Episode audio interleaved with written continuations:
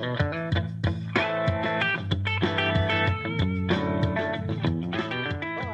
bem-vindo a mais um episódio do Panelas Pernambuco Podcast. Eu sou Alice, colaboradora desse canal, dando continuidade aos compartilhamentos de áudio dos artigos de Pierre Logan, que fazem parte da coluna política do blog. Confira mais um artigo com a narração do próprio Pierre. Pois é, Hildo errou. Não enfrentar nenhuma luta é covardia, mas enfrentar todas é estupidez. Não gostou? Reclame com Aristóteles, pois a ideia é dele. Na vontade de provar ser uma opção diferente, Hildo Lamartine Alves Cordeiro, Hildo de Mano, comportou-se exatamente como os outros políticos que conhecemos. Não estou dizendo que seja, estou dizendo que ele age e fala como um. Poderia fazer algo diferente, mas os motivos que o impedem de fazer isso são desconhecidos. Diferente da reflexão do filósofo, e aplicando a máxima ao caso concreto, penso que Hildo esteja lutando as batalhas erradas e abandonando as batalhas importantes. A oposição de Panelas conseguiu juntar uma comissão de idiotas sábios, só que sem a sabedoria. A contradição é cabível, mas jamais é aceitável. Parece uma crítica dirigida ao Hildo. De fato, a crítica o atinge, todavia só o pega por tabela. A crítica é direcionada a boa parte dos que o cercam. A lição é simples e antiga.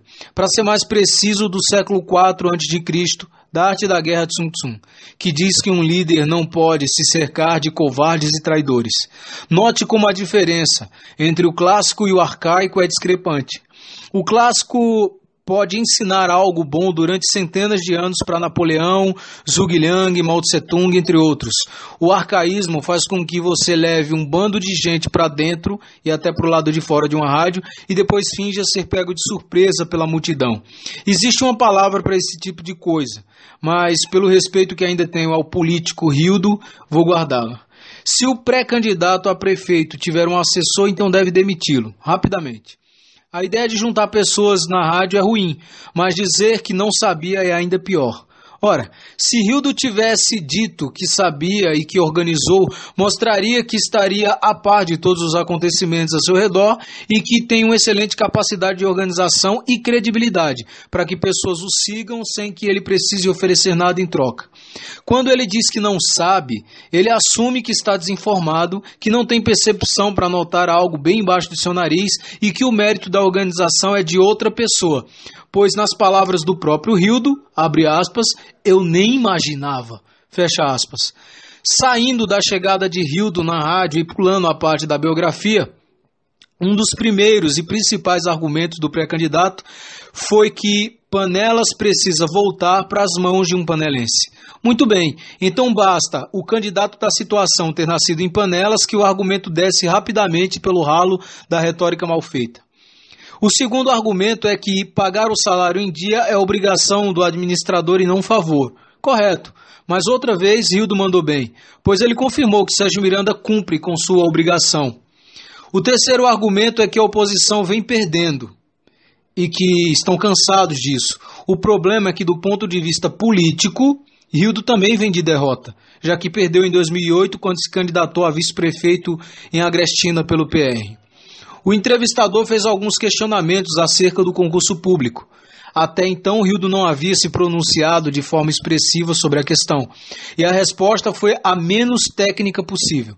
Depois da esperta pergunta do pagamento em dia, o pré-candidato não explicou a matemática da arrecadação anual, a verba federal e, finalmente, de que lugar realmente vem o dinheiro do pagamento em dia. Bendito assessor, hein, Rildo?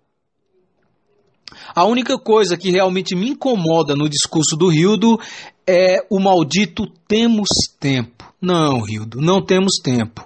O que você deveria dizer é que Panelas está 20 anos atrasada. A oposição está ainda mais atrasada que Panelas. O que deveria ter sido dito e não foi é que a unificação não é e nunca foi uma posição que tenha agradado a todos do grupo. O outro grande problema, além da falta de objetividade, são aquelas palavras repetidas sem citação. Sim, eu estou falando daquela rep repetição e explanação de ideias que não são suas, mas faladas como se assim fosse. Afinal, Hildo já afirmou que não admitia ser pautado por ninguém. Então, que assim seja. A recomendação é que crie suas próprias ideias. E o maior problema de panelas não é a seca, como Hildo disse na rádio. A seca é a consequência causada pelo verdadeiro e maior problema de panelas, que é a má administração. O grande problema nesses casos grupais, paradoxalmente, é o próprio grupo. Como é que a oposição vai analisar de uma forma imparcial o estranho caso do Mica, quando também trouxe para o seu lado Joaci Alves, o ex-fiel escudeiro das contas do prefeito? Até daria se Rildo fosse um advogado de fato. Não sendo, terá que pagar mais honorário a menos e menos bebida para os advogados que desejem depositar sua confiança. Não sei quem prepara os discursos do Rildo, mas deve ser o mesmo que escreve os discursos de Lourinho.